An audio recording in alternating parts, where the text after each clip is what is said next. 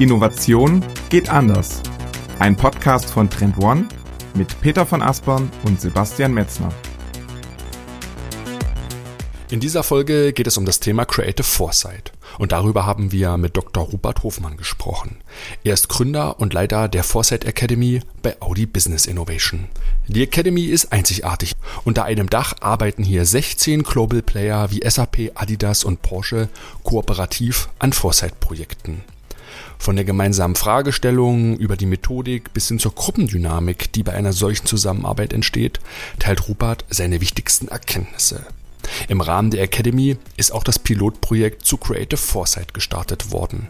Im Mittelteil der Folge geht Rupert näher auf diesen neuen Ansatz ein. Wir sprechen darüber, was ihn kennzeichnet und welche Schnittflächen zu bestehenden Ansätzen existieren. Mit den Six Future Lenses stellt Rupert ein praktisches Werkzeug vor, wie die Zukunft analysiert und genutzt werden kann.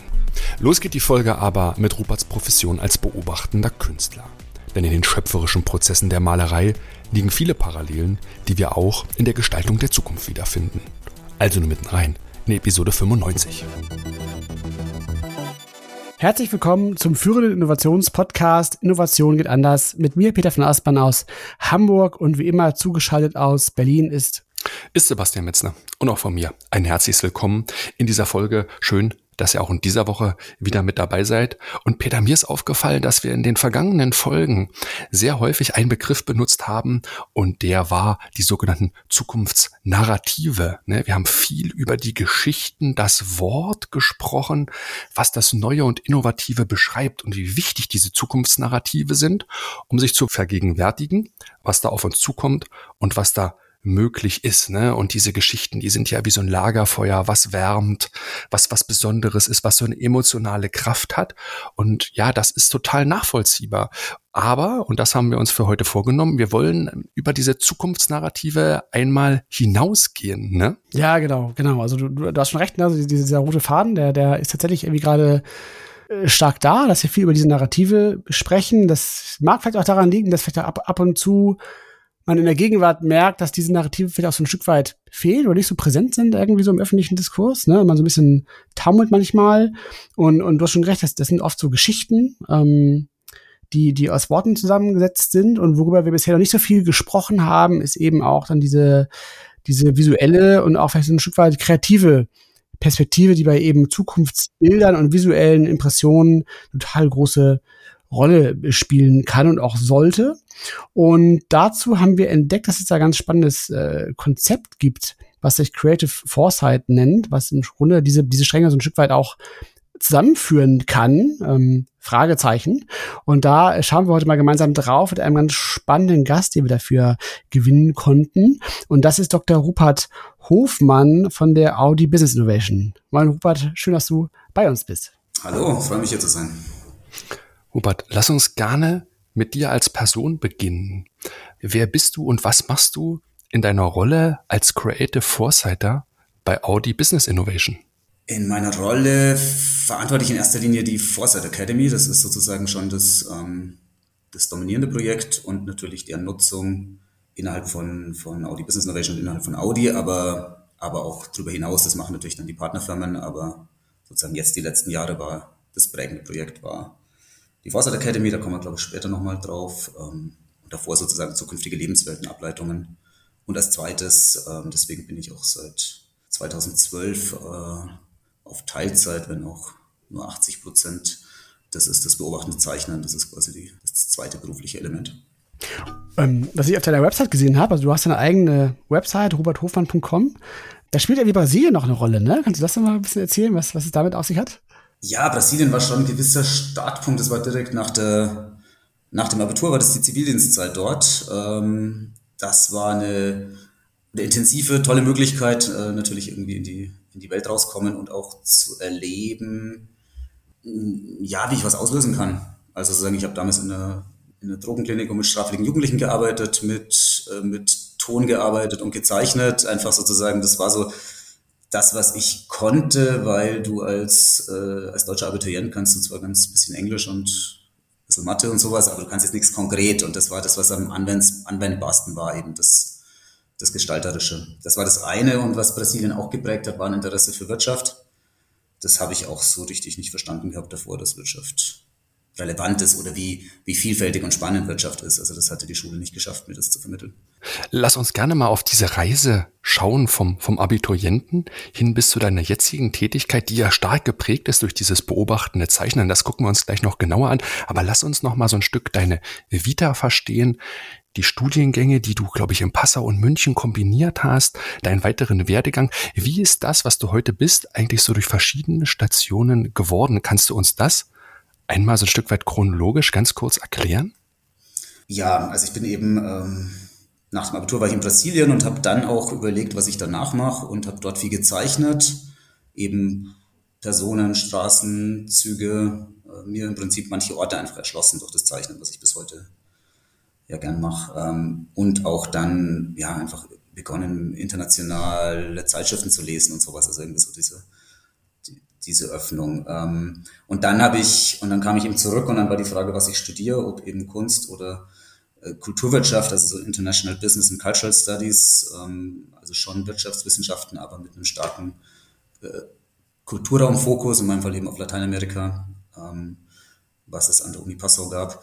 Und dann habe ich das eine gestartet und mich an der Kunstakademie beworben, weil es ja auch unklar war, ob man da genommen wird. Dann wurde ich da genommen und waren es eigentlich, hat mir, hat es auch sehr getaugt, beides nebeneinander zu machen und habe mich dann um die Genehmigung äh, bemüht, beides zu tun. Also ich glaube, das ist irgendwie halt einfach viel Neugier und okay, nehmen, Zugänge nehmen zu wollen und in verschiedene Töpfe reinzuschmecken. Also das, das hatte ich auch davor schon, dass ich irgendwie auch so ein bisschen, ja, was ist ich, irgendwie so in so einem lokalen Kunstbereich, da mich das interessiert hat, was die, was die dortigen Künstler so gemacht haben und dann irgendwie auch politisch äh, in der Jugendorganisation engagiert war im ökologischen Bereich und, und dann viel in den Bergen und so ganz unterschiedliche Kontexte. Also so die, ich weiß noch so die, die Leute im, in der Alpenvereinsgruppe, die hatten jetzt nicht unbedingt was zu tun mit der, mit dieser künstlerischen äh, Gruppe und sowas. Und diese, diese Brüche zwischen den Kontexten, die fand ich eigentlich sehr spannend und auch jeden Kontext in sich irgendwie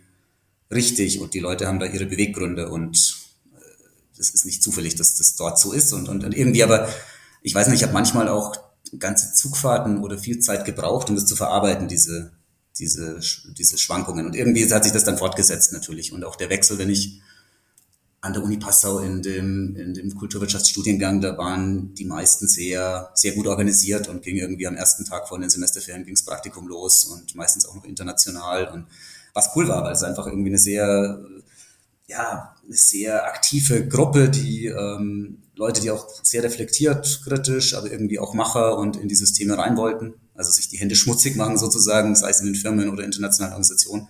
bis heute auch ein wesentlicher Teil von meinem Freundeskreis und Netzwerk. Ähm, und auf der anderen Seite dann an der Kunstakademie die Brüche, wo man sagt, ja, das sind ganz deutlich andere Prozesse gewesen. Dann die Klassenbesprechungen dort, die, wo die Kommunikation schon sehr anders lief, wo aber sehr es natürlich auch sehr, sehr frei war, weil Leute ihre eigenen Projekte entwickeln und, äh, und ja, niemand ihnen sagt irgendwie, wie sie da vorgehen, was sie da machen, sondern irgendwann haben sie mal was, was sie zur Disposition stellen und dann wird's verrissen oder zum Teil gelobt und dann entwickeln sie weiter und, und irgendwann zeigen sie das nach außen, aber es ist sehr, sehr, sehr eigenständig und ist auf jeden Fall natürlich doch deut schon deutlich anders geartet und dieses, das Nebeneinander hat mir schon auch einfach viel Spaß gemacht. Also ich, ich mag dieses Bewusstsein, dieses Lebensgefühl des Studierenden. Das mag ich auch heute nach wie vor sehr, wenn ich Luft dazu habe, äh, mich in Themen reinzuschmökern, sage ich mal, reinzuprobieren. Das ist natürlich auch, im, auch eine künstlerische Strategie, da geht's ja gar nicht anders. Also das fällt ja nicht automatisch vom Himmel, was ich da mache. Also so, das muss ich, das, das ist ja auch ein Ausprobieren, da ist das inwandig, dass man dem ein bisschen Raum gibt. Ja, häufig ist es natürlich in den, es soll ja dann auch was entstehen und äh, vieles ist dann auch Organisation und sowas und da ist es dann weniger ausprobieren, diese Mischungen.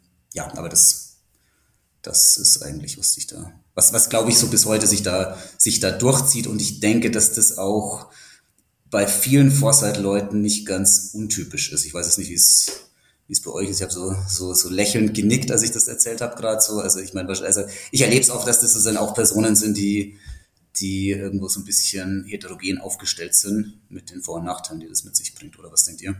Das ist eine spannende, spannende Frage. So, ich finde auf jeden Fall diese, diese, das habe ich eben auch schon gedacht, diese Kombination aus analytisch und kreativ. Das ist ja oft so, so eine, so eine ähm, so ein Spannungsfeld, wo man eigentlich sehr oder wenige Personen findet, die da so reinfallen, so, ne? Also wie auch der, der, der kreative ähm, Naturwissenschaftler zum Beispiel oder sowas halt. Ne? Das hast du ja eigentlich mal relativ selten so. Ähm, ist aber, glaube ich, total, also im, im Foresight-Bereich eine totale Stärke so. Also wenn man äh, sowas kann ne, und sich, sich vereinen kann, also analytisch und kreativ zu sein, da ist man im Foresight auf jeden Fall schon ganz gut aufgehoben. So. Das, das will ich schon auch sagen, ja. Ja, es hat ja auch Kosten. Ich meine, das sind immer das, also ich, das gebe ich auch ganz offen zu, sehr häufig habe ich immer noch, hatte ich aber schon viel, viel mehr dieses, oh, mir fehlt hier die Zeit dafür oder dafür. Es hat natürlich auch Vorteile, sich auf etwas zu fokussieren. Dann wirst du in dem Bereich, was weiß ich, äh, stichst du mehr raus oder sowas, kannst es da vertiefen natürlich. Ähm, aber das ist vielleicht auch gar nicht so, ja, das ist jetzt nicht das, das Allerwichtigste, dass man sagt, okay, ich muss hier jetzt da die die, die Speerspitze in dem einen Feld sein, sondern es sind halt einfach die Themen, die, die, die mich interessieren und die Kombinatorik. Was schon, finde ich, ist, wenn man dann sozusagen zwei verschiedene Sachen nebeneinander macht, man sollte die Standards nicht unterlaufen, man sollte dann schon irgendwie auch schauen, dass man beides dann, äh, ja, sagen wir, mit gewissen Intensität macht, damit es nicht, sonst, sonst wird es so ein bisschen ähm, lauwarm, das soll es dann wieder nicht sein. Ja. Aber es ist ein eigenes Themenfeld, also sozusagen mit dem, es gibt, gibt ja auch einen schönen TED-Talk zu Multi-Potentialite, ähm, das fand ich recht schön, als wo das eine Dame eben gesagt hat, ja, es sei doch ganz toll, auch wenn man verschiedene Interessen hat. Aber am Ende dann auch an den Punkt kommt, na gut, und wenn jemand genau ein Thema hat, was er toll findet und sich darauf fokussiert hat, ist auch nicht verkehrt, kann man auch machen. Aber es ist, ich finde, da ist eine, das, das darf, sollte nebeneinander sein. Und ja, im Foresight-Bereich ist es fast naturgemäß, dass es eben, wie du sagst, analytisch und kreativ ein Stück weit zusammenkommt. Ich glaube aber auch, hängt davon ab, was man macht. Ich meine, es gibt ganz viele Foresight-Themen, wo es eigentlich nur um Analyse geht und es gibt Foresight-Bereiche, wo es sehr, sehr stark um Kreatives geht und das muss man halt dann auch situativ abwägen. Ich glaube, das ist aber auch für heute auch, auch ein total guter ähm, Aufhänger auch nochmal, ne? Und, und, und beschäftigt auch nochmal diesen roten Faden, weil genau diese beiden Faktoren ja auch zusammengehen müssen. Weil ich glaube, dass wenn man das nur rein analytisch betrachten würde, ähm, also mag es, glaube ich, mag es sein, dass du dann eben zum Beispiel eher dann immer diese inkrementellen Schritte dann nur gehst, halt so, ne? Weil dann eben doch dieser, dieser, dieser Mut und diese Vision zu dem größeren Wurf irgendwo fehlt. Und dafür brauchst du eben auch ein Stück weit Kreativität. Ne? Man kann sich vieles natürlich auch deduktiv herleiten, so. Aber man springt dann, glaube ich, eher kürzer, so, ne? Ähm, aber ich wollte noch mal, noch mal zurückkommen auf diesen Punkt, den du, du gerade sagtest, ähm, dass man natürlich auch bei den Themen so ein Stück weit dabei bleiben muss, eben um auch richtig gut darin zu, zu werden und auch zu bleiben.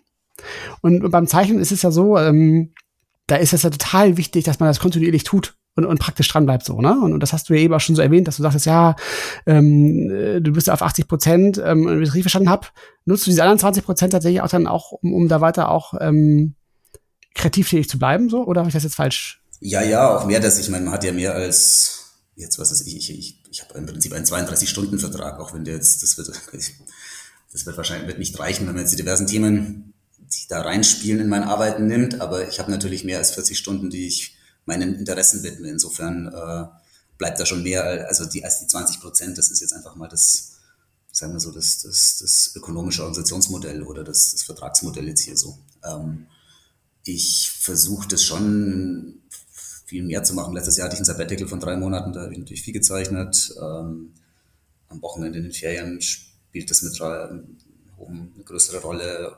Ja, ich versuche das natürlich schon beides intensiv nebeneinander zu haben. Es ist, ich, es ist im Prinzip nicht, es, es trackt niemand meine Zeit und mich kontrolliert auch niemand. Es muss einfach was Sinnvolles rauskommen. Mhm. Lass uns gerne auf dieses Thema beobachtender Zeichner, wie du dich ja quasi selbst definierst, einmal schauen, weil das so ein Stück weit diese kreative Grundlage ist, auch mit auf deinen Blick auf die Zukunft. Ne? Nimm uns gern mal so ein bisschen mit in die Motive, die du zeichnest, die Orte, die du zeichnest. Wie läuft dieser Prozess des Zeichnens, des Schaffens eigentlich bei dir ab? Also ganz pauschal gesagt interessiert mich Menschen und moderne Welt. Ähm, das ist auch, was ich viel zeichne. Gesichter, auch Hände und Füße finde ich, äh, finde ich reizvoll einfach als, als ein interessantes Zeichenthema. Ähm, aber natürlich schon auch einfach Sequenzen, Kontexte, die, die mich interessieren. Und das eben an verschiedenen Orten, wenn ich auf Reisen bin, dann, dann ist eben der Ort, an dem ich intensiv gezeichnet habe in Beijing, ist halt der, an den ich mich jetzt auch noch am besten erinnere. Und den habe ich tatsächlich intensiv wahrgenommen. Ich glaube, man kann sich, kann ganz verschiedene Schlüssel haben, um sich Orte zu erschließen, aber Zeichnen ist natürlich ein, ein intensiver äh, Zugang.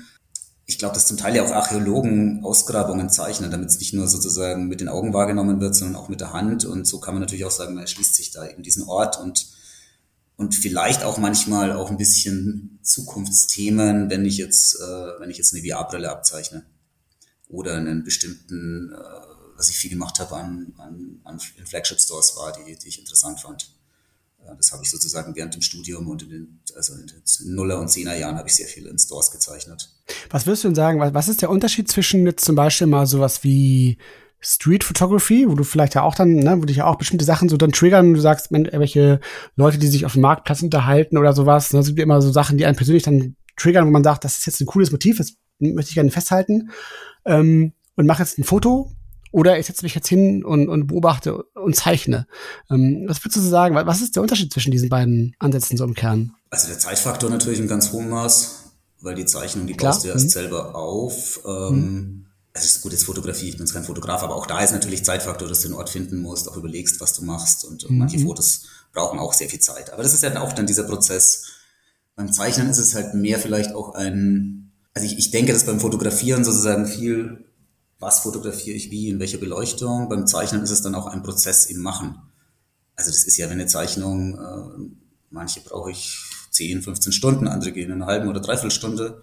Mhm. Ähm, aber das ist ja sozusagen, dass sich das erst aufbaut. Das ist auch bei, also wenn ich jetzt Porträts zeichne, dann ist es natürlich auch, ein, auch eine Konzentrationsarbeit, weil ich zeichne mit, mit Tusche auf Papier, wenn ich das, ähm, ja, die, der Strich ist dann da. Also das, das heißt, es ist auch, ist auch okay, wenn, sagen es immer die Mischung aus Konzentration und Flow. Also, im, also konzentriert sein, aber möglichst nicht im Kopf sein. Das ist eigentlich so das, das Ziel. Nicht an irgendwas anders denken, irgendwo verbissen sein, sondern so in einem gewissen Fluss, aber schon da zu sein. Und, und das, ja, man, manchmal muss ich Pausen machen, weil, weil ich merke, das rutscht weg.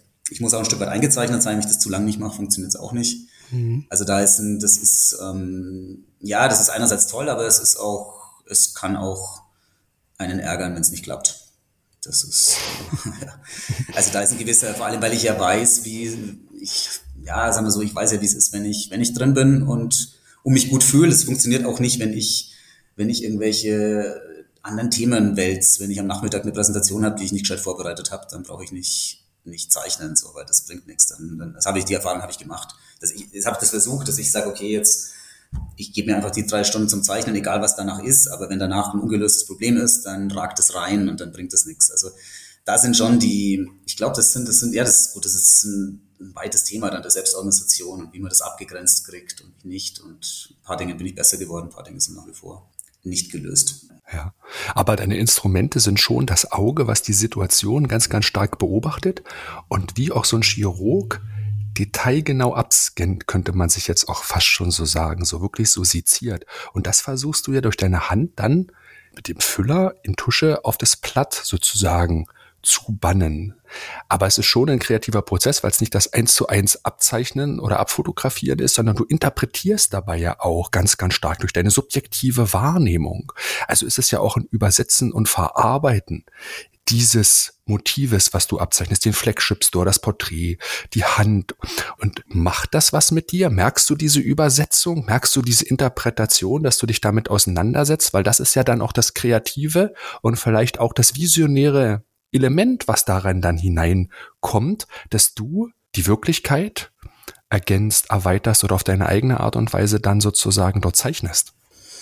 Es ist eine Mischung. Also wenn ich jetzt ähm, ich, ich zeichne ja beobachten und dann ist es natürlich sozusagen, das sind natürlich die, die Linien und die haben dann, und dann versuche ich die zu modulieren und halt situativ genau hinzuschauen und dann die Linie stärker oder schwächer zu machen. Aber wo ich sie setze und welche Linien ich setze, ist natürlich ein permanent Schaffensprozess.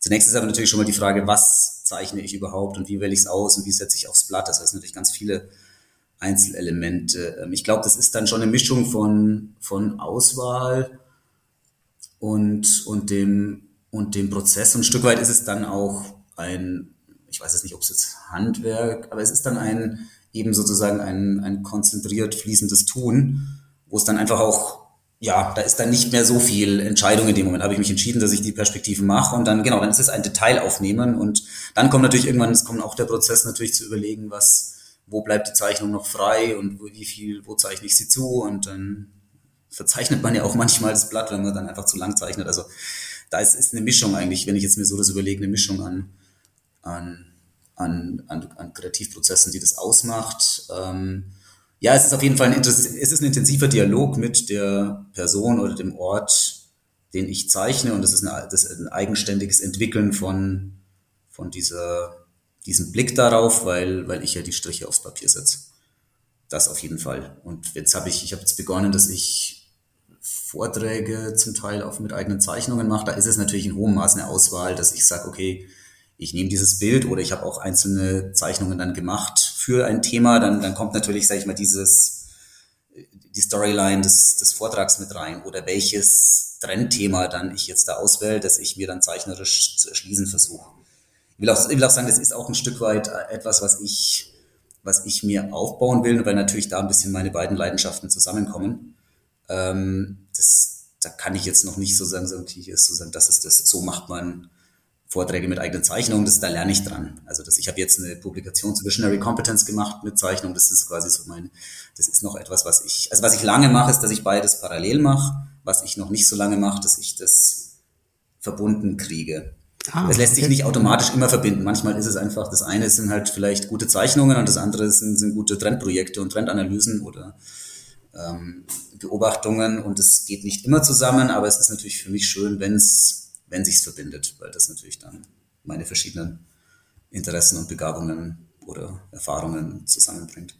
Das hast du eben auch schon ähm, ähm erwähnt, jetzt, äh, als wir über deine über die Studiengänge gesprochen hatten, ne, dass du da ja schon diese beiden Facetten auch erwähnt hattest, ne, und eben auch dieses Interesse auch an an äh, Kultur, aber eben auch an Wirtschaft.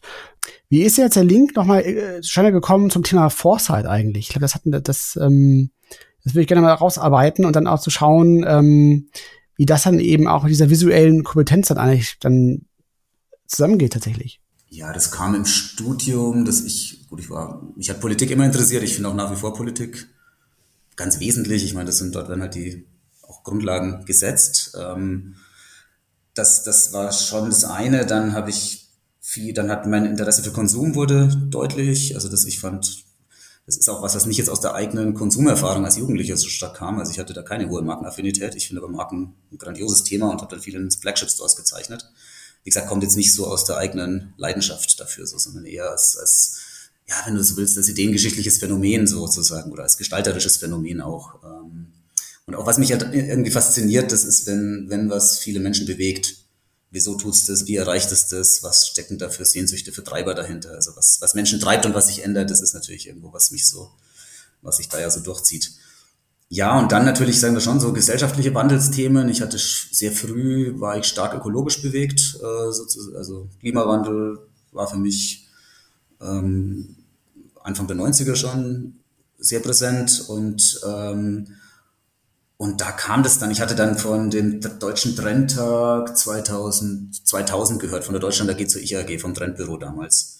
Und dachte, ah, es gibt ein Trendbüro. Und dann hatte ich, und dann hatte ich auch äh, Frühkontakt mit Wolfgang Ulrich, der war damals Assistent ähm, am Lehrstuhl für Kunstgeschichte an der Kunstakademie, der ja, der auch viel Trendberatung damals schon gemacht hat, ähm, führende Bildwissenschaftler, jetzt so mit Ann-Kathrin Kohut zusammen die Buchreihe Digitale Bildkulturen rausgibt. Und das war eigentlich dann, ja, der, hat seine, seine, seine Vorlesungen, Seminare waren stark eigentlich sozusagen Beobachtungen unserer Zeit und, und neuer Phänomene anhand von, äh, von der Analyse von, von Bildern, von Kunst und aber darüber hinaus auch von Werbebildern und so weiter ähm, und das einzuordnen. Und das war, sagen wir, sehr fruchtbarer Kontakt. Also mit dem habe ich sehr viel gelernt. Wir haben auch Projekte zusammen gemacht äh, bis heute. Also einer von denen jetzt in der in der äh, Reihe Visionary äh, Creative Foresight in dieser in dieser ähm, die die ersten in dieser Trilogie, mit der wir das starten, zu mit drei Videos. Ähm,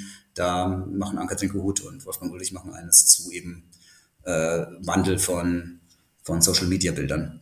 Also das ist das ist das hat sich das ist das sind einige so sind dann doch auch irgendwie natürlich äh, Bekanntschaften, Freundschaften, die sich, die, die, die lange schon gehen. Also eben Sebastian, du warst auch mal im Trendbüro. Ähm, der Holger Glockner, der Geschäftsführer von Z-Punkt, ist einer der beiden. Äh, den kenne ich auch aus, aus den Praktikumszeiten im Trendbüro. Und Birgit Gebhardt, viele. Also es ist ein, da so ein ähm, Björn Welzel jetzt von, von äh, Fritz Glasen und, und Jonas Michels und so weiter. Also könnte man jetzt aufzählen, das ist sozusagen, baut sich natürlich im Laufe der Zeit aus. Groß ist ja die, die Community auch wieder nicht, also das zieht sich dadurch. Ja, also so kam dann der, die Begeisterung für Trendforschung, Praktikum im Trendbüro, ähm, Diplomarbeit zu Trends und ihren Bildern. Da habe ich äh, deutsche und brasilianische Printanzeigen verglichen zu den Themen Mobilität, Körper und Geschlechter. Ähm, da war eigentlich das auch eben da, Trends und, und Bildanalyse war da ein, da ein wichtiges Thema. Und dann habe ich, habe ich mein Diplom in Passau gemacht und die Kunstakademie abgeschlossen und dann, ähm, dann wollte ich im Bereich Trendforschung promovieren und habe mich dann äh, umgeschaut, auch nach, nach Stellen in, in Firmen. Also ich wollte dann wirklich in die Wirtschaft, sozusagen dorthin, wo, wo das in die Anwendung kommt. Also das war, und das hat dann bei Audi geklappt, ähm, in der Audi-Trendforschung, was, was ein tolles Umfeld war, weil da einfach sehr, sehr viel Offenheit da war. Also wirklich wissenschaftliche Kompetenz äh, ähm, in dem Raum, in der Markt- und Trendforschung dort und, und, und Luft und Spielräume für Research ich weiß noch, wie ich, dann kam eben das Thema so, okay, in meiner Dis, mit welchen Leuten sollten wir bei komplexen Zukunftsthemen sprechen? Wer sind denn die visionären Kunden, mit denen wir Gespräche führen sollten? Sind es jetzt die postmodernen im Milieuindikator oder sind es Lead-User und so weiter? Und dann habe ich 20 Konzepte da mir angeschaut und dann eben das Trend Receiver Konzept entwickelt und ähm, das ist eine Methode, die wir die wir ja bis heute auch anwenden an verschiedenen Stellen. Und, und da war, also nur als Beispiel, dass da wirklich viel Offenheit da war. Also wir hatten dann das, die These, dass Randgruppenangehörige äh, eine hohe Zukunftskompetenz hätten ähm, oder besonders modern wären und haben das zusammen mit der Uni St. Gallen da quantitativ auch untersucht, Clusteranalysen gemacht. Und dann haben wir äh, unter ähm, unter Personen mit Migrationshintergrund und, und Homosexuellen haben wir das dann, das dann getestet. Und das war sozusagen 2007 nicht selbstverständlich, dass sozusagen die, jetzt ein großer Konzern äh, Geld mhm. in Marktforschung speziell unter diesen Gruppen ausgibt. Und das, das kam auch raus. Also es gab, das war sozusagen die mit, die höchste Clusterkombination war zwischen, äh, zwischen Menschen mit äh, Migrationshintergrund und Hochschulabschluss. Äh, relativ bald kam dann auch äh, äh, Homosexualität und, und, und Hochschulabschluss. Also verschiedene Kombinatoriken und das war deutlich höher als jetzt sozusagen ähm, als jetzt der Milieuindikator und so weiter. Also das, wir sind dann, ich bin in meiner Dist, das ging dann weg von diesem quantitativen System. Trend Receiver rekrutieren wir über Suchprofile und sehr qualitativ über Reputation. Ähm, aber das war spannend. Also ich, ich will nur damit illustrieren, dass das ist, ist vielleicht nicht, was man am Schirm hat, aber sozusagen Konzernabteilungen mit einem Forschungsanteil, die haben ja einfach häufig auch gute Freiräume. Vor allem, du kannst das, was du methodisch entwickelst, kannst du auch direkt anwenden und du siehst direkt, was damit passiert. Also das war, das war, war fein, ja. Also meine, das war meine Diszeit und dann, und da bin ich eben auch geblieben, weil es einfach, weil es gute Möglichkeiten waren, ähm, ja, auch Ideen umzusetzen. Also sozusagen mit einem Konzept hatte und, und, und auch klar wurde, ja, okay, man setzt, man springt, man brennt ein Stück weit für das Thema, dann, dann habe ich auch Budget dafür gekriegt. Und so ist es im Prinzip, hat sich es auch weiter fortgesetzt dann. Und so ist auch ein bisschen dann die Möglichkeit entstanden, Foresight Academy äh, zu initiieren. Und dann kamen eben die Partner und dann ging das weiter. Aber Jetzt hast du eben schon, ähm, also Trend Receiver ist auch ein ganz wichtiges Konzept, was du eben schon erwähnt hast. Ähm, das andere, die größere Klammer ist ja Creative Foresight, was du eben schon ähm, einmal jetzt ins Spiel gebracht hast, als Stichwort. Ähm, lass uns den Begriff noch mal so ein bisschen näher einkreisen. Ähm, also was bedeutet für dich Creative Foresight? Vielleicht, also was ist auch der Unterschied zu Strategic Foresight? Also ist das irgendwie jetzt eine Teilmenge davon? Ist das, ist das etwas Komplementäres? Ähm, und dritte Frage gleich hinterher. ähm, ist das eigentlich dann auch mit so einem Fokus verbunden, der dann eher so auf konsumernahe Themen ähm, Bezug nimmt? Ähm, weil das wäre jetzt so eine Hypothese von mir, äh, so aus der, aus dem, was du bisher so berichtet hast. Ja, interessante Frage. Aber genau eins nach dem anderen. Also ja. was, was verstehe ich unter Creative Foresight? Ähm, also vieles im Foresight-Bereich ist ja, wird erschlossen durch die Aggregation von Daten, Gespräche, Analytik ähm, oder Befragungen zunächst ja mal auch und so weiter und dann Zeitverläufe und Modellierungen und ähm, und offensichtlich reicht das natürlich nicht oder gibt es andere Seiten, die, die mehr, wo es dann um, um Assoziation, um feines Gespür, um Wahrnehmen äh, von schwachen Signalen, um Interpretation, äh, Intuition, Originalität und so weiter geht. Das ähm, gehört jetzt, ich meine, das ist die Frage, was ist, was ist Foresight? Aber wenn jetzt mal so zur Zukunftsarbeit, zum Erschließen von möglichen, spannenden, zukünftigen Umständen, Lebenswelten, Produkten, äh, Services, eigenen Biograf biografischen Verläufen, da, da ist sozusagen natürlich ein rein, rein analytisches äh, Vorgehen würde zu kurz springen. Ähm, und da glaube ich ganz stark natürlich an die Kombinatorik und an das, was eben situativ gebraucht wird.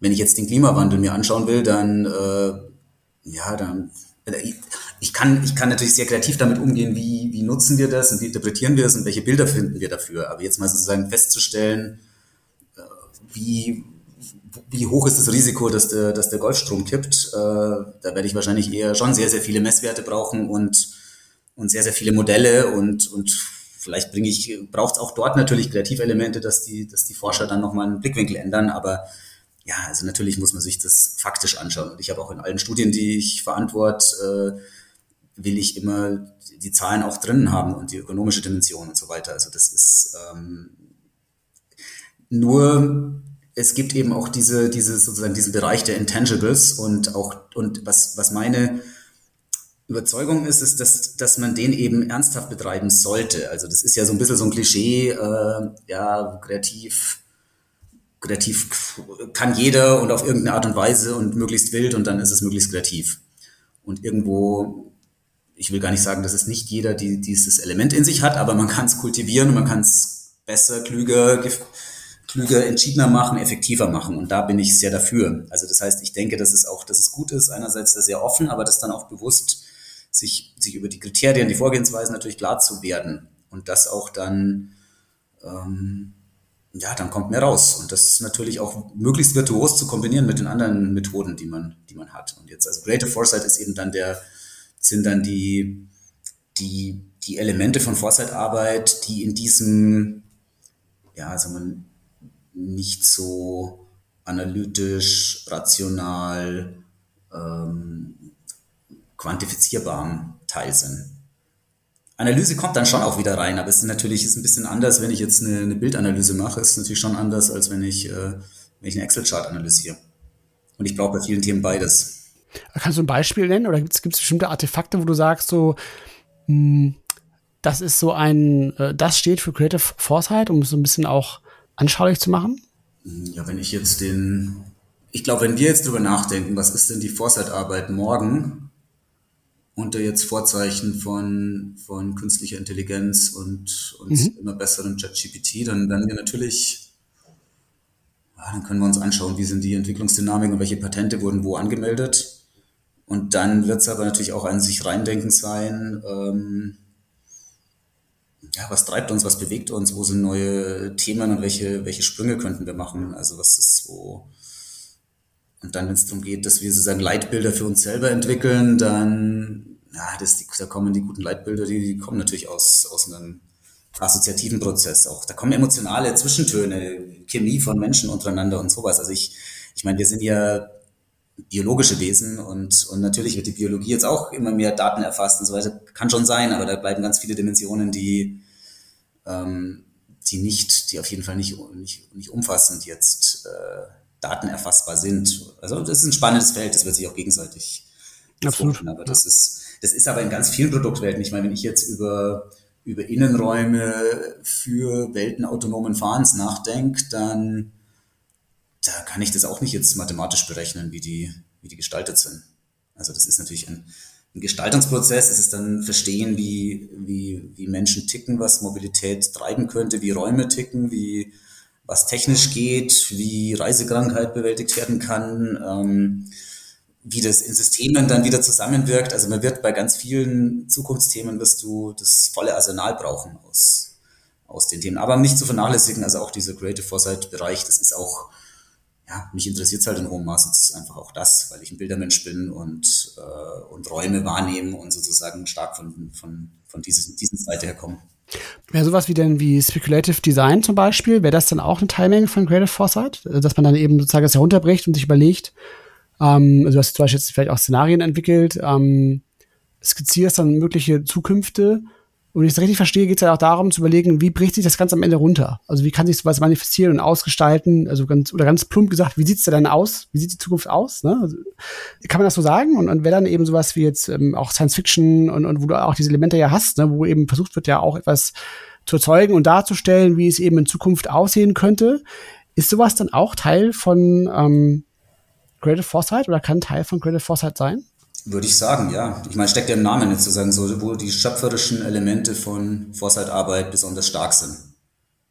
Also ich will da nicht missverstanden werden. Ich bin nicht der Meinung, dass das die eine richtige Foresight-Richtung ist, gar nicht. Also ich, es ist vielleicht dann auch ein, ist es ein Teilbereich von Strategic Foresight. Wenn man Strategic Foresight sehr weit fasst, ja, so sollte man es auch, glaube ich, machen. Aber ich komme immer, also ich sehe es, es ist schon immer ganz simpel, aber es ist an der Grenze zur Banalität, wird aber häufig missachtet. Es geht um die Frage, was habe ich, es geht um die Fragestellung, die Aufgabenstellung, die ich habe. Und die, die ist, wenn ich jetzt eine, eine, eine Schuhfabrik für in zehn Jahren ausrichte, dann ist die anders, als wenn ich jetzt den autonom fahrenden Innenraum der Zukunft gestalte oder wenn ich jetzt über meine eigene, über mein Leben, mein mögliches Leben in zehn Jahren nachdenke oder ein Gesundheitssystem, das neu zu entwickeln ist und so weiter. Also das ist von, und das definiert ja dann auch ein bisschen die Vorgehensweise und die Methoden. Ich finde aber, also sagen wir es mal so, wir haben jetzt mit Creative Foresight, als Foresight Academy haben wir den, den platziert, diesen Begriff. Ähm, wir haben, machen jetzt diese drei, haben diese drei äh, Videos, wollen es auch weiterführen. Ähm, ich kann mich jetzt nicht aufspielen als Creative Foresight Papst, der jetzt hier sozusagen schon Bücher über Creative Foresight geschrieben hat. Das will ich jetzt auch gar nicht, das ist wirklich offen. Also, ich meine, ihr geht drauf ein, insofern, das freut mich schon mal, das, das, das heißt, da ist ein Interesse dran.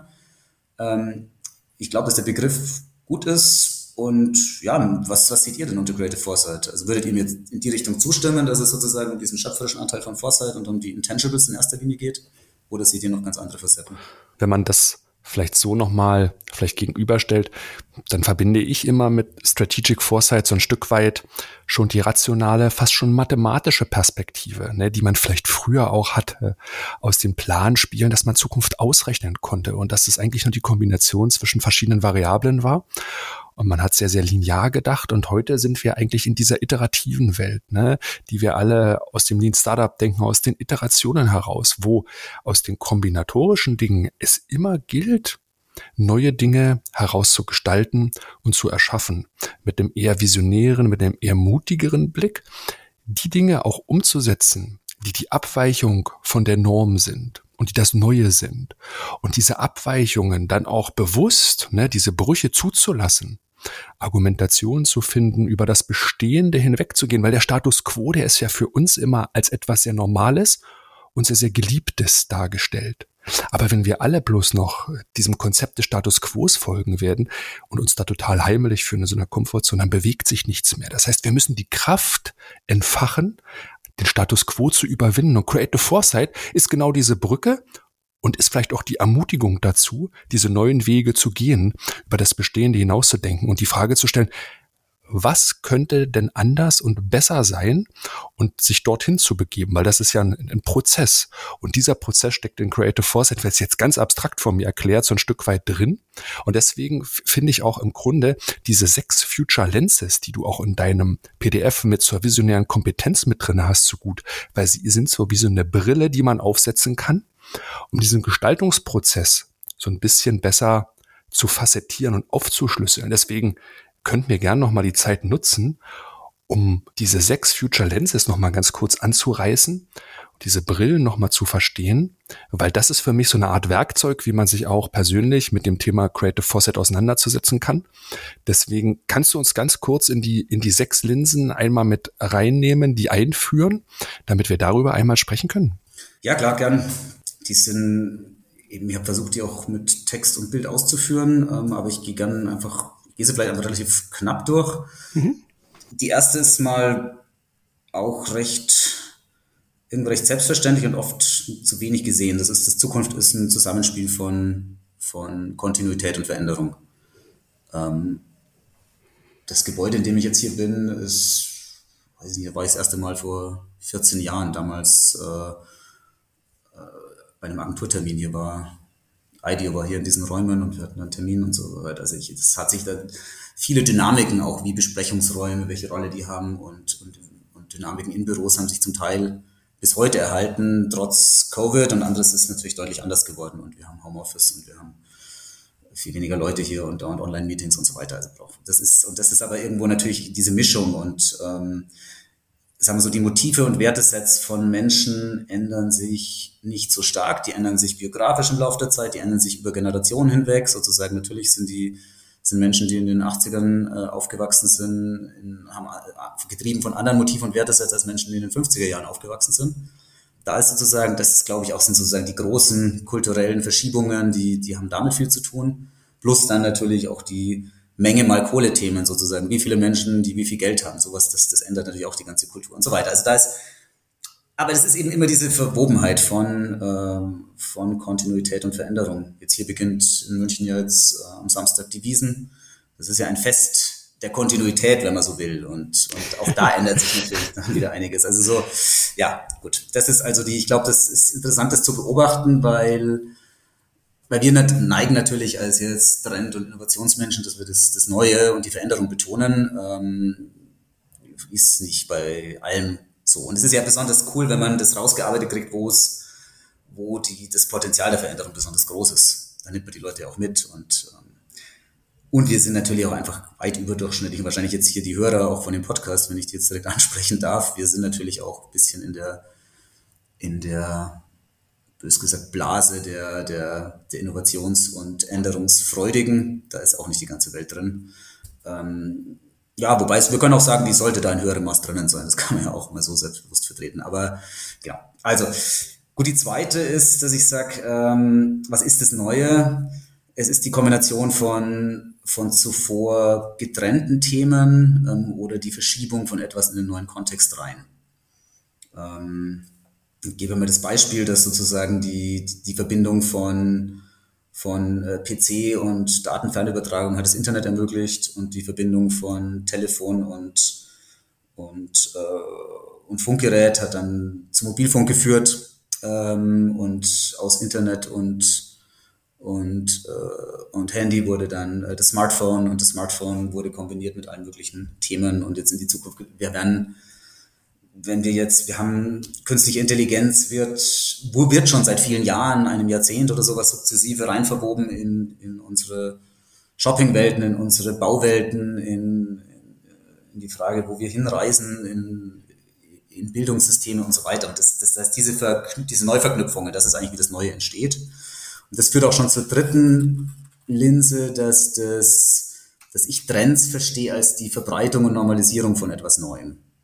Das ist eigentlich ein recht weiter Trendbegriff, aber ich glaube, der, der hält. Das kann auch, in dem Kontext ist es dann etwas Neues. Da ist dann der Trend, dass in dem Bergdorf irgendwo abgelegen in der Welt äh, Thema XY irgendwie relevant wird. Das ist dann dort ein lokaler Trend. Ähm, es gibt natürlich auch viele globale Trends und so weiter. Das kann man dann unterscheiden, aber es ist eben die, die Verbreitung, das ist quasi quantitative Dimension, aber natürlich auch die Verselbstverständlichung, eben die Normalisierung. Das ist eine gute Denkfigur von Liebel und Schwarz. Ähm, und was weiß ich, das ist irgendwie die Nutzung von, von ChatGPT oder den Vorläufern war irgendwie was, was Seltenes, Besonderes vor zwei Jahren. Irgendwie rund um Oktober, November, Dezember letzten Jahres ist das quasi so, hat das einen ziemlichen Schub bekommen. Ähm, wenn heute jemand äh, ChatGPT nicht nutzt, wenn er einen Text vorbereitet oder sowas, dann ist es schon fast, fast unnormal oder es wird es auf jeden Fall irgendwann werden. Werden auch Leute, werden auch in ihren Jobs dann unter Druck kommen, wenn sie nicht manche, manche Geschwindigkeitsvorteile durch künstliche Intelligenz nutzen. Also wir im Foresight-Bereich, wir werden das integrieren müssen, also diese Normverschiebung und sowas. Also das ist, es wird selbstverständlich und also da passiert was und das ist natürlich in, äh, ja, Frauen in Führungspositionen, in, in Aufsichtsräten, Vorständen oder sowas. Das ist, äh, das ist immer mehr eine, ist es natürlich eine Selbstverständlichkeit geworden ähm, und das war es ja lang, lang nicht und das ist da, da ist spannend ist immer, was sind die Treiber dieser, dieser Normalisierung und Veränderung? Also was ist, ist es dann in irgendwelchen, sind es neue Rollenmodelle, sind es äh, neue Gesetze, sind es neue technische Möglichkeiten, was das äh, gut, also das ist, glaube ich, eine, eine Denkfigur, weil das dann, das ist, das beschreibt ganz gut dieses, dieses sukzessive Umbrechen. Und das ist eben auch nicht ein linearer Prozess, dass Leute, Gesundheitstracking, würde ich mal behaupten, ist ein, ist ein stark zunehmender Trend, dass Gesundheit nicht etwas ist, was man sozusagen so schicksalsmäßig dem ausgeliefert ist, sondern ob ich es jetzt über Variables mache oder über, über, ähm, über sonst einfach Tests, Blut, äh, sonstige Tests äh, und so weiter, das, das nimmt zu und irgendwann kommt es halt immer mehr in die Systeme rein. Und, und das ist ein Stück weit auch ein chaotischer Prozess, wo dann was kommt, dann gibt's wieder Backslashs und dann entwickelt sich's. Also so, für mich ist eigentlich so ein Trend, das ist wie wenn man sich vorstellt, man hat eine, eine, eine Lichtung, die ist dunkel und dann kommt ein neues Licht drauf und das äh, und dann wird wie so ein Scheinwerfer schwingt hin und her und durchflutet das dann und das wird quasi, es verschiebt sich dann der, der, der, der Licht- und der Schattenbereich und wird neu eingefärbt und es ist aber eine franzige Linie. Also es ist eben, und das ist, wenn ich jetzt so assoziativ sprechen darf, vielleicht hat es auch was zu tun mit dem Creative Foresight Element, weil, weil das eben nicht ausrechenbar ist. Also es ist ja nicht jetzt einfach eine klare Kurve. Sind auch übrigens, wenn man sich die Absatzkurven oder die Entwicklungskurven von den großen Innovationen anschaut, die sind auch nicht einfache S-Kurven. Ich habe in meiner DIS und nehme es häufig her S-Kurve, weil das so eine Vereinfachung ist, aber meistens sind's sind da sind es dann schon irgendwo sind es Fieberkurven und äh, und es sind auch ganz viele Umwendungen drin. Also das ist dann einfach nicht dasselbe Produkt, das dann das dann drei Jahre später dann am Markt war, auch wenn's wenn man da die Kurve so bauen kann. Also da braucht man sich nicht, da, da, es wird gern das Quantitative dann sozusagen dann ein bisschen auch vergöttert oder das, das, das, die Zahlenlogik ähm, und so einfach ist es aber nicht. Also im Trendbereich ist es nicht so einfach, sondern man muss irgendwie da einen breiten Blick drauflegen. Also deswegen meine ich so die, die, die Verbreitung, Normalisierung von was Neuem und ganz viele Faktoren und Treiber. Eben die Interaktion von Trends mit Motiven und Wertesets, ähm, das habe ich schon angesprochen. Wenn wir künstliche Intelligenz nutzen, dann werden die Motive und Werte, die uns als Menschen auszeichnen, die werden weiter bestehen. Die werden nicht von der künstlichen Intelligenz übernommen. Und wir als biologische, als physische Wesen aus Fleisch und Blut, ähm, auch wenn es irgendwann beginnt, dass wir irgendwo Chips ein bisschen mit einbauen. Aber so, also es, es ist so, da, da bleibt sehr, sehr viel auf jeden Fall jetzt mal auf länger absehbare Zeit bestehen. Und das wird, und das mischt sich eben die, die, äh, die, diese, die Trends, die Shifts mit den Motiv- und Wertesets. Ähm. Ja, und dann die, die, die fünfte, die fünfte Linse ist eben das Zusammenspiel von kulturellem und strukturellem Wandel. Ähm, ja, ist es, weil Tennis populärer wurde oder weil mehr Tennisplätze gebaut wurden? Also sozusagen, das dann häufig so ein bisschen Henne-Ei-Thema. Ähm, gut, man würde einfach sagen, es gab in den, im, in USA und Westeuropa und auch sonst in vielen Orten der Welt gab es einen Wohlstandsaufschwung und, äh, und eine gewisse Faszination, verstärkte Faszination von Sportlichkeit und, und mehr Zeit und, und dann wurde eben, war Geld dafür Tennis und dann wurden Tennisplätze gebaut und Golfplätze und dann wurde es natürlich auch, dann gab es neue Championships wurden erfunden und dann wurde das dann, da ging der strukturelle Wandel ist, wenn der Golfplatz dasteht, der kulturelle Wandel ist, wenn Golf spielen äh, Element von attraktivem Lebensstil ist. Also solche, das ist sozusagen, und ich glaube, man kann sich das, in der Analyse kann man beides ganz gut hernehmen. Das eine sind einfach sozusagen, das lässt sich dann in Beton, in Absatzzahlen, äh, in, in, äh, in finanziellen Strömen und so weiter bemessen. Das andere ist dann sozusagen in, in Präferenzen. Was ist das, der Wunschberuf? Was sind die, wie, was sind die beliebtesten Vornamen? Was ist die, was sind die, äh, die Sehnsüchte, die Menschen haben und so weiter, die dann, die dann eben nicht jetzt sozusagen in den Zahlen stecken, sondern in dem, auf anderen Wegen, aber durchaus auch analysiert werden können. Und das ist dann, also sozusagen, dann, kultureller und struktureller Wandel sind natürlich stark verwoben, korrelieren. Manchmal geht es auch auseinander.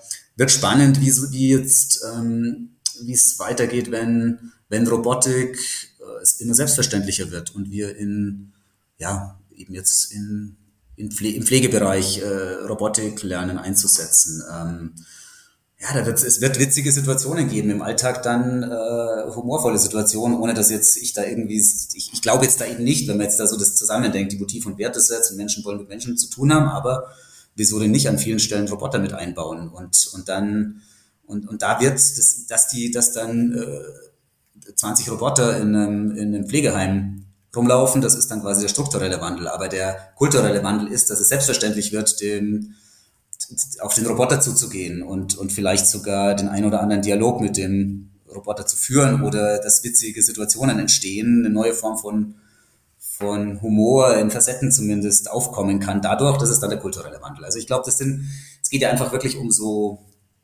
ja, Denkfiguren, die, die, die helfen können, sich das zu erschließen, was, was passieren kann, wo Strömungen sind, wo auch eine, eine Wahrscheinlichkeit, ein Potenzial besteht, dass etwas passiert. Ja, und Surprises and Disruptions als die sechste Linse, ähm, weil es natürlich irgendwo ein, ein hohem Maß ein chaotischer Prozess ist. Die Welt ist so verwoben und es sind so viele Einflussfaktoren, die kommen, dass wir, dass es eben nicht vorhersehbar ist oder nur seine Möglichkeitsräume aufgespannt werden können.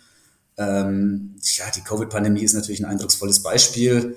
Es ist zu befürchten, dass wir da rund um die ökologischen Tipping Points einige Disruptions erleben werden und äh, auch positive Disruptions, wenn rund um Carbon Capture äh, technische Innovationen passieren und so weiter. Also das ist, und da ist das, das ist ja nicht antizipierbar, wo in der Welt jetzt was Neues erfunden wird oder irgendein Unglück passiert und welche Wellen das schlägt. Das, das ist ja so verwoben, dass wir einfach äh, auch irgendwo damit lernen, wir sollten damit umgehen, dass wir mit so diesen, diesen, diesen Un Unsicherheiten natürlich, dass wir die einbauen. Als Unternehmen oder als Privatpersonen, dass wir sagen, okay, hier ist eine Resilienz entsteht dadurch, dass wir vorbereitet sind auf Unwägbarkeiten, die daherkommen können und von denen wir noch nicht wissen, welche das sind, aber wir, wir können schon einplanen, ja, es kann die und die Schocks geben.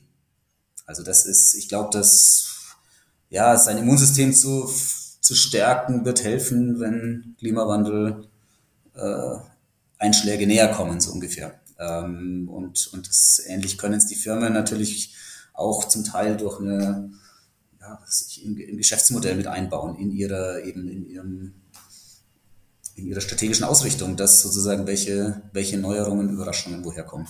Gut, also das wären jetzt einfach mal so sechs, sechs Blickwinkel, glaube ich, die, ja, die, die ich jetzt so, so nutze und jetzt mal hier so zusammengefasst habe, die, die glaube ich, äh, ja, die helfen, Veränderungen zu verstehen und äh, Potenziale zu erkennen und auch dann zu nutzen. Total.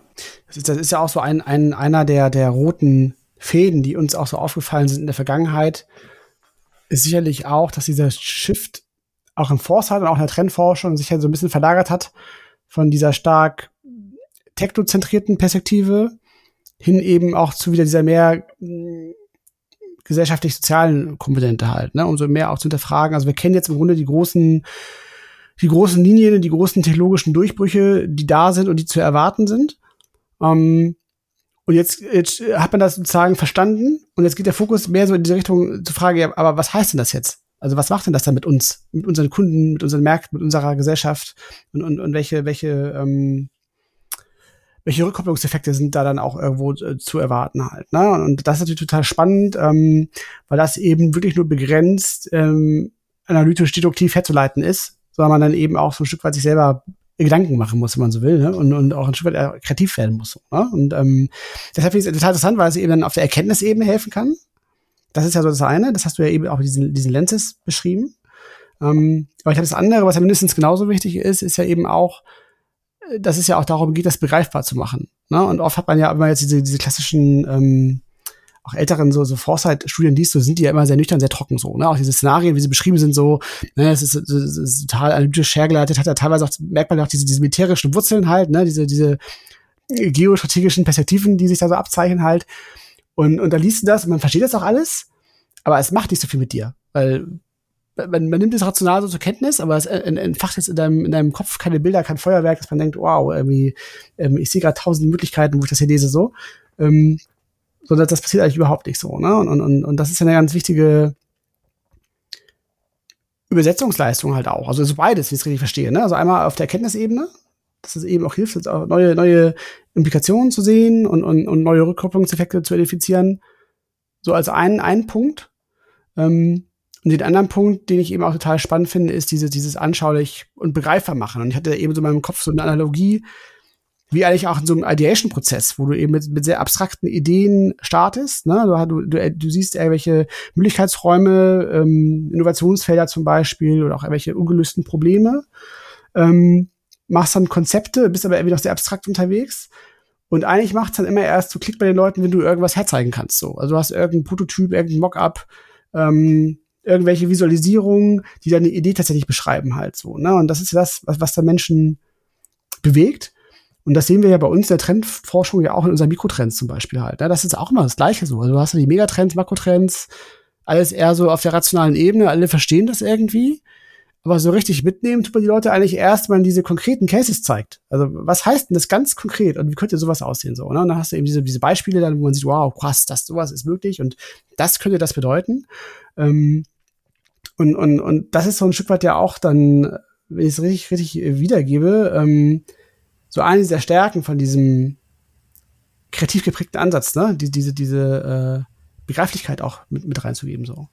Ja, also ich glaube, dass bei Foresight Academy das ein wesentliches Element ist, dass wir halt ganz gute oder sehr gute Filme und, und Bilder entwickeln. Also da ist auch, ähm, da ist auch die, die, die, die Lead Agency Gravity hat da, ein, hat da leistet einfach sehr viel. Das sind übrigens auch wieder so, sind so Leute, die, die auch so, so Strategie und, und Gestaltung gut kombinieren. Ähm, weil natürlich diese Filme, die wir machen zu diesen geteilten Visionen und den Möglichkeitsräumen und so weiter, die, die dürfen ja nicht alles zu sehr ausmalen, aber sie sollen natürlich schon auch konkret sein und irgendwie mit Zahlen, Daten, Fakten unterfüttert und mit guten Aussagen. Und es ist ja irgendwie so ein, ja, so ein Trade-off zwischen alles offen lassen und, und alles nur andeuten und auf der anderen Seite aber zu sehr, zu sehr zumachen. Also das ist ja auch, ähm, ja, das, vor der Herausforderung stehen wir natürlich, wir als Foresight-Berater, jetzt ich als Foresight-Practitioner, ähm, wie, wie offen lässt man es und wie konkret wird das, was man dann in die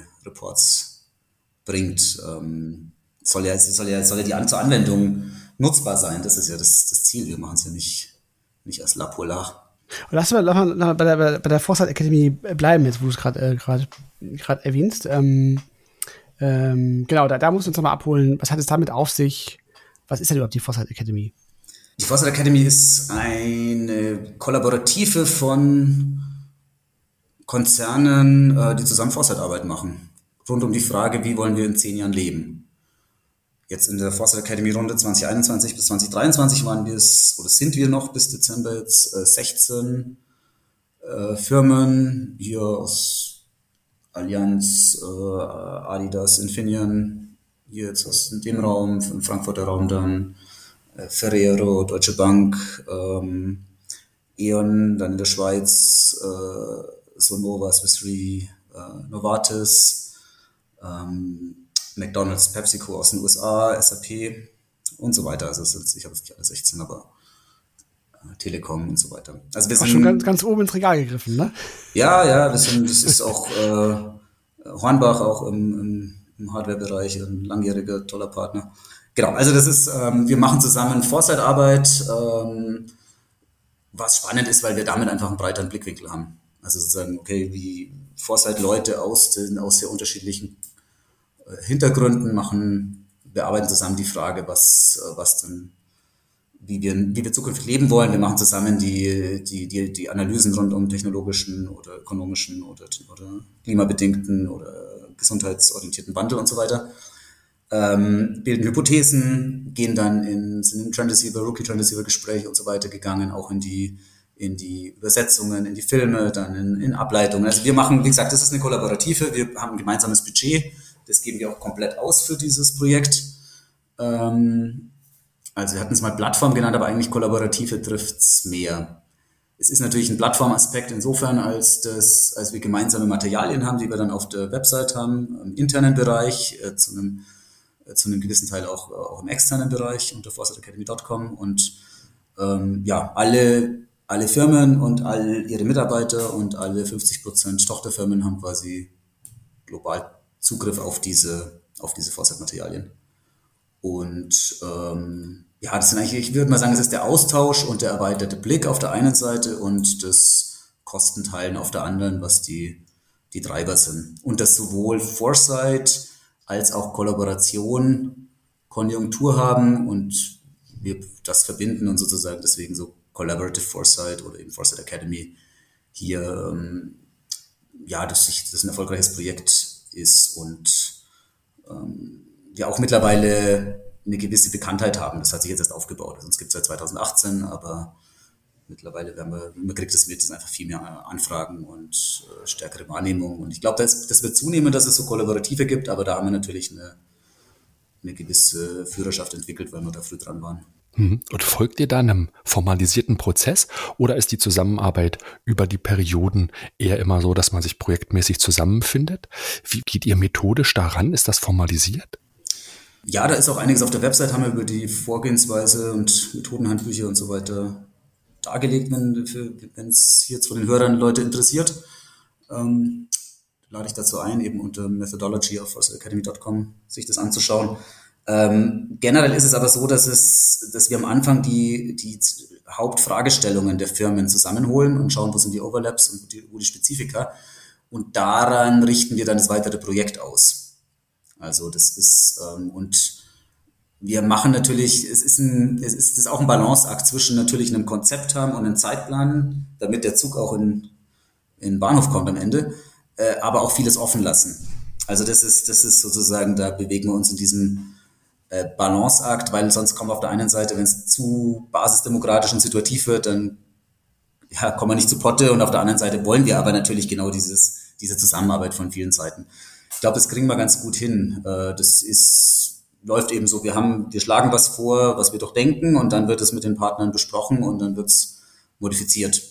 Und manches entwickelt sich, auch einiges entwickelt sich aus Initiativen der Partner raus. Wir haben zum Beispiel das Thema Mass Customer Foresight haben wir weiter ausgeführt dass wir Trend Receiver-Gespräche und Rookie Trend Receiver-Gespräche mit 60 Personen geführt haben global und das dann mit über 13.000 in 30 Märkten äh, quantifiziert haben oder sozusagen eine quantitative Untersuchung dem gegenübergestellt haben. Das hat vor allem die SAP äh, Foresight-Forschung äh, getrieben ähm, in diese Runde und dadurch kam da auch wirklich was sehr Schönes raus und so weiter und dann kann man das gegeneinander stellen. Also das, das sind viele, viele spannende Initiativen und es sind halt einfach, das ist glaube ich das Faszinierendste dran, es sind ziemlich viele interessante Leute in der Runde.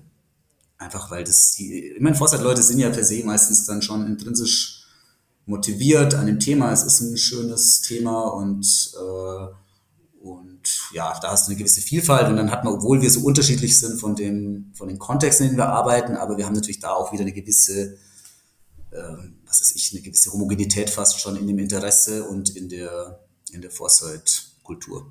Das ist eigentlich das, was mich am meisten so daran fasziniert, so der Kontakt mit den, mit den anderen Foresight-Leuten. Ja, ja. Können wir gleich nochmal so auf diesen kollaborativen Aspekt eingehen, aber zuvor würde mich nochmal interessieren, die spannendste Fragestellung so aus den letzten Jahren, kannst du das vielleicht äh, nochmal teilen? Was war so die Fragestellung, die für dich am, am Aha-Erlebnis stärksten war? Puh, oh, das ist eine ganze Liste, das ist ein mehrseitiges Dokument, sozusagen die strategischen Fragestellungen, die wir da haben. Ähm, ja, worum geht's da? Da geht es natürlich um um die Rolle von Marken in, in, einer, ähm, in, einer, in einer zukünftigen Welt unter, unter verstärkten äh, nachhaltigkeitsökologischen Problemen, äh, Rolle von Konsum, welche die, die, die, die scheinbaren Gegensätze natürlich irgendwo, Gegensätze auch zwischen der Freude an, an Konsumprodukten und an, an Ausleben von, von den Lebensmöglichkeiten und den Grenzen, die es andererseits gibt. Und, äh, und auch wie sich Leute was weiß ich, da steckt natürlich viel drin, wie, wie wollen Kunden sich darstellen, äh, was sind, was sind, was sind attraktive zukünftige Lebens- und Konsumwelten und wie können wir da Teil sein davon? Ähm, das würde ich mal sagen, ist natürlich so eine große Frage. Dann auch was, ja, schon, wo verschieben sich die Märkte? Wie gehen wir mit, mit neuen Teilungsprozessen, bipolaren äh, Entwicklungen hin, äh, welche, wie sehr, wie opportunistisch sollen Firmen und Marken sein, äh, wie wollen wir zukünftig arbeiten, was sind da die, was sind die Rollenmodelle, was ist die Aufgabe von Konzernen in einem, was ist ein, vielleicht ist das, wäre jetzt mal so ganz pauschalsten so, aber ganz treffend, was ist so die, eine sinnvolle Rolle von Global Players in einer wünschenswerten Zukunft? Ja, ist eine gute Frage. Mhm. Und also nicht, ich kann nicht sagen, dass wir jetzt, aber ja, da haben wir das, da haben wir, glaube ich, gute Impulse drin, die haben wir in den Dokumenten und damit beeinflussen wir die Konzerne. Ich kann es nicht versprechen, dass die Konzerne alle das 100% umsetzen, aber wir sind auf jeden Fall Teil dieses Veränderungsprozesses in den Konzernen. Es wird in allen 16 Konzernen verwendet und gehört. Es kriegt auch eine gewisse Aufmerksamkeit dadurch, dass es eben eine geteilte Arbeit ist und auch die anderen beteiligt sind. Ja, weil das, das wäre meine nächste Frage. Ne? Also ist der Erkenntnisgewinn auch vielleicht das kreative Momentum durch die größere Teilnehmerschaft durch diese Plattform, dieses Netzwerk, was ihr geschaffen habt, ist der Erkenntnisgewinn höher? Und dann auch nochmal die Anschlussfrage daran, ist die Verwendbarkeit dann auch höher, weil es halt aus einer Grundgesamtheit von, ich glaube, 16 Teilnehmer hast du vorhin gesagt, geschaffen ist, weil das hat ja auch dann immer etwas, was eine gewisse Diffusion erlangen muss. Da waren wir ja vorhin schon bei Creative Foresight, das ist nicht nur die Entwicklung der Schaffensprozess ist, sondern auch die Erleichterung der Diffusion, also der Umsetzbarkeit, dass es hineingeht, in die Anwendung findet, wird es deswegen auch dann in den Konzernen stärker verwendet, weil das ja auch immer so eine Sollbruchstelle ist, dass man im Foresight-Bereich super viel macht und der Erkenntnisgewinn mega hoch ist und alle sofort so rational sagen, ja, absolut, das ist es. Aber es landet dann häufig eher in der Ablage M aus den unterschiedlichsten Gründen. Also Frage, ist der Erkenntnisgewinn höher und ist auch die Umsetzungskraft dadurch höher, dass ihr in so einem großen äh, Netzwerk, in so einer Foresight Academy gemeinsam daran arbeitet? Ja, es wird glaubwürdigkeitssteigernd, weil wir es eben, dass wir es gemeinsam machen und so unterschiedliche Blickwinkel reinbringen. Wir haben auch eine größere Breite, also wir haben die ganzen Reports und die Teilreports, die wir machen können. Das ist, weil wir natürlich schon ganz ein deutlich größeres Foresight-Budget haben, als es jetzt äh, auch Weltkonzerne alleine haben. Es ist ja nicht, das ist natürlich nicht, dass Sie gesehen, wir, wir aggregieren ja nicht die kompletten Budgets, sondern nur einen kleinen Teil aus diesen Budgets, aber bauen eben das dann zusammen. Aber das ist dann schon ein großes Corporate Foresight Budget, das, das, das da ist. Und damit können wir auch vieles Spannendes machen was sonst jetzt ein einzelner Konzern nicht machen könnte.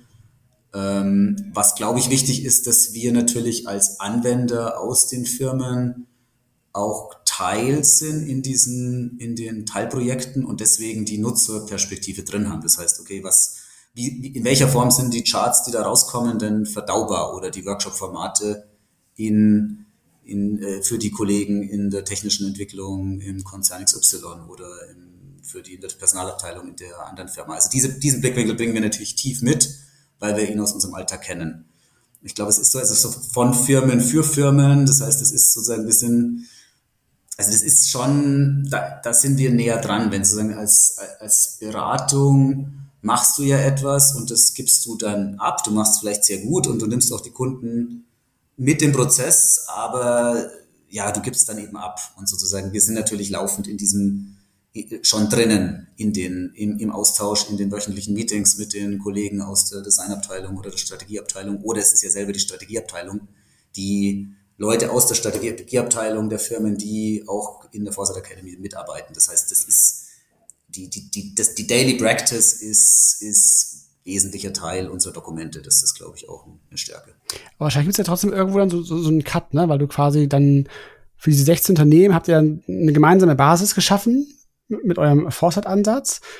Aber dann im Blick auf die Frage, was macht man aus diesen Erkenntnissen und wie setzt man das dann um in, in, in spezifische strategische Initiativen zum Beispiel, ist ja wieder so, so ein Closed-Door-Thema dann wahrscheinlich, ne? wo du dann irgendwo dann da ja, wir nehmen uns da zum Teil mit rein in Workshops, dass man Leute einlädt aus der anderen Firma, aber letztlich natürlich die, die spezifischen Ableitungen, die machen dann die Firmen für sich, die nicht jetzt nur so aus Geheimhaltungsgründen, sondern einfach, weil das dann sehr spezifisch wird. Also wir können jetzt hier nicht alles als Foresight Academy leisten. Es ist dann vielleicht auf der anderen Seite auch wieder ein Stück weit Grundlagenarbeit und bildet sehr gute Startrampen, auf der dann für die weitere Foresight-Arbeit. Ähm, mhm.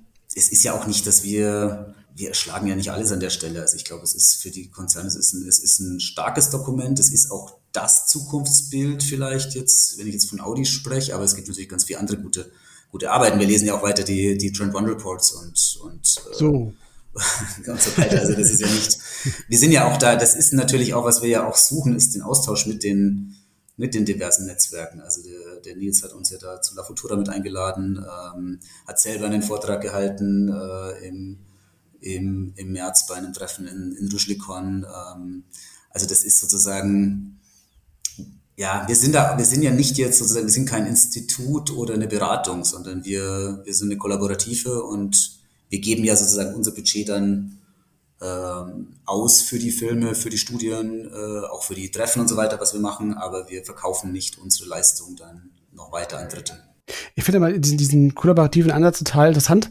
Ähm, Im Blick auf die Frage, ob dadurch vielleicht auch irgendeine Art von ja impliziter oder expliziter Gruppendynamik entsteht. Also dadurch, dass man, dass dann alle, alle 16 Teilnehmer wissen, dass die anderen auch diese Informationen haben und ob dadurch irgendwo auch so, so eine gewisse Zugkraft entstehen kann, dass man sagt, wir müssen jetzt aber auch was daraus machen. Weil man das ja nicht, nicht geheim halten kann, so im stillen Kämmerlein. Ja, wir haben ja die ganzen Insights, aber wir erzählen da keinem von und wir machen mal jetzt erstmal nichts. Und bei euch ist ja schon so, alle wissen, dass alle anderen das auch wissen und, und eigentlich ist ja auch irgendwie vielleicht auch dann unangenehm, drei Jahre später zu sagen, ja, was habt ihr daraus gemacht eigentlich? Ja, nicht. Ja, klar, da ist schon, wir tauschen uns da aus, was ist damit passiert mhm. und, aber ob jetzt da der Wettbewerb ja, also es hat auf jeden Fall eine gewisse Zugkraft, weil man weiß, okay, wir sind hier bei einer, bei einer spannenden Kollaborative dabei, also lassen Sie es auch anschauen. Das ist, glaube ich, das hat schon eine Zugkraft. Ähm, das hilft ja schon allein, ja, absolut. Ich, ich glaube, was, was wir gut können, ist die Materialien, das, das so zu stricken, dass man es gut hernehmen kann in den Konzernen. Es ist gar nicht so, dass da jetzt ein Geheimwissen ist, dass jetzt äh, trendbegabte Menschen woanders noch nie gehört haben. Es ist, es ist sehr gut gemacht und es ist sehr zugänglich gemacht. Ähm, es geht eben, es ist jetzt, also ich, ja, es geht jetzt nicht darum, dass wir was entdecken, was sonst noch niemand auf der Welt entdeckt hat. Also da, es gibt Gott sei Dank gibt sehr, sehr viel gute Foresight-Arbeit an vielen Stellen und ich glaube, wir haben mit Foresight Academy da eine neue, interessante Facette aufgemacht. Aber ähm, ja, es ist auch limitiert. Wir werden gar nicht, wir werden jetzt nicht anspielen auf irgendwie äh, 40 Partner oder sowas. Wenn es in der nächsten Runde, das wird auf 20, 22, maximal 24 Partner limitiert, weil das gar nicht, das macht dann keinen Sinn mehr. Dann hast du nicht mehr die, den kollaborativen Aspekt. Lass uns gerne nochmal den Bogen in dieser Folge schließen, vielleicht auch zum Anfang zurückzukommen, weil das, was die Force Academy ausmacht, das hast du gerade schon betont, das ist auch wieder die Übersetzung der Erkenntnisse die ihr aus den Researches, aus den gemeinsamen Projekten gefunden habt, hin zu den konkreten Output. Du sprichst immer von Studien, du sprichst von Filmen. Damit kommuniziert man ja immer etwas. Gerade in diesem Bereich des sehr, sehr fuzzy Frontend, da wo die Dinge noch nicht so richtig greifbar sind, habt ihr in der Frühphase eigentlich schon konkrete Ankerpunkte mit den verschiedenen Studienvideos geschaffen, mit denen dann die Unternehmen, ne, die in der Kollaborative sind, auch konkret arbeiten können. Die haben eine super Diskussionsgrundlage. Und weil diese Welt heute so multipolarisch geworden ist und sich ja keiner mehr auf Standpunkte einigen kann, nehme ich das ehrlich gesagt, diese visuelle Komponente, diese kommunikative Komponente, als sehr, sehr wertvollen Teil da, weil sie den Teams ermöglicht, gemeinsame Standpunkte herauszuarbeiten, Alignment-Prozesse zu schaffen, sich auf eine oder mehrere Dinge zu einigen, wie wir in Zukunft gehen wollen. Ist das so ein bisschen auch die Intention und schließt das vielleicht auch zu dem Kreis, dass man gemeinsam etwas dann gestalten muss, gemeinsam etwas anfassbar machen muss, gemeinsam etwas Kommunikatives als Bild übersetzen muss, um den Weg in die Zukunft zu finden, um mutig zu sein, visionär zu sein und einen klaren Plan davon hat, wo man hin will? Ja, natürlich, ja, wir, wir trauen uns, dass wir dann äh, eine Zentralpräsentation machen mit 80 Slides und drei Filmen drin oder in einer Kurzversion 60 Slides so ungefähr, was dann sozusagen so, so ein Townhall-Format sein kann, das man dem Vorstand vorstellt. Äh, und das ist natürlich, irgendwo muss man dann auch was auswählen und sagen, okay, die Themen sind jetzt da drin und die Thesen und die nicht. Das ist ja ein Kanon, wenn man so will. Ähm, und den, wenn man sagt, gut, das, das machen wir ja sehr bewusst und auch ergebnisoffen. Also da ist nicht von vornherein, okay, die wird manchmal gefragt, ja, ist jetzt Audi als initiierende Firma, ist das dann stark mobilitätsbringend? Nein, das ist wirklich von den, als Kollaborative, die, die Fragestellungen, die die 16 zusammenbringen und die werden dann beantwortet. Ähm, ja, das ist dann ein Bild, das wir schaffen. Das ist dann, sind dann drei Filme, mit einem Intro-Film vier Filme. Das ist eine Entscheidung dann. Und ich glaube, das ist ein gemeinsames Bild und das schafft dann, dass man sich an etwas auch festhalten kann. Das ist natürlich dann eben spekulatives Design, das ist ein Stück weit offen, das darf nicht zu sehr die festlegen, nicht, nicht so tun, als würden wir die Zukunft vorhersehen. Ähm, genau, aber ich bin da schon bei dir. Es, es, es hilft, irgendwo muss man ja dann sagen, so, so ist jetzt, sind die Aussagen, wir haben viel geforscht und haben jetzt viel gemacht und nach bestem Wissen und Gewissen und sehr breit und wir wissen, was wir tun. Das sind jetzt die zentralen Aussagen. So können wir sie zusammenfassen und dafür, das stellen wir jetzt in den Raum das muss man dann auch ein Stück weit irgendwo tun und ja, dass es nicht eine Vorhersage ist und dass es noch ganz viel anderes Wissen gibt und so weiter, das ist selbstverständlich. Aber nur so kann man ja auch was auslösen. Wir wollen ja was auslösen. Wir wollen ja, dass, dass die Firmen sich weiterentwickeln als Organisationen und die Produkte und Services und auch darüber hinaus, weil wir ja auch in Dialog gehen mit der, mit der breiteren äh, Gesellschaft und, und Institutionen. Kürzlich mit der UN Kontakt gehabt dazu und so weiter. Also das, das greift ja weiter aus. Ja, ist ein schönes, schönes Schlusswort. Am Ende gehört auch so ein Stück weit Mut dazu, ne? Zu, zu den Standpunkten auch zu stehen. Es war auf jeden Fall eine sehr, sehr spannende Reise durch nochmal eine ganz andere Facette von Foresight. Also von daher, also vielen Dank, Rupert, für diese Einblicke und diese Reise in die Welt von Creative Foresight. Großartig. Super. Ich fand es ebenfalls total toll, dieses Pflänzchen, was du mit dem Begriff Creative Foresight eingepflanzt hast, jetzt in der nächsten Zeit auch wachsen zu sehen. Deswegen empfehlen wir euch, liebe Zuhörende, geht gerne auf foresightacademy.com, geht gern auf Ruperts persönliche Homepage. Ähm, da habt ihr auf jeden Fall eine Fülle von Informationen. Und Peter, ja, dann sind wir am Ende dieser Folge. Wir danken euch wie immer fürs Zuhören. Wenn euch der Podcast gefallen hat, empfehlt uns gerne weiter an Freunde und Kollegen. Das freut uns dann immer am meisten. Bewertet die Folge gerne auf Apple und auf Spotify. Das schafft uns diesen Podcast ein bisschen sichtbarer zu machen. Peter, und dann geht's weiter in zwei Wochen mit der nächsten Folge. Wer ist zu Gast und wann kommt die Folge raus? Lass uns das noch mal kurz zum Ende betonen. Genau. Äh, es gibt wie gewohnt weiter in unserem zweiwöchigen Rhythmus und dann geht's weiter am Donnerstag, den 12. Oktober und dann wird Christoph Bornschein von TLG Consulting bei uns zu Gast sein. Sehr schön. Vielen Dank, habt eine gute Zeit. Bis bald. Tschüss. Ciao, ciao. Ciao, ciao.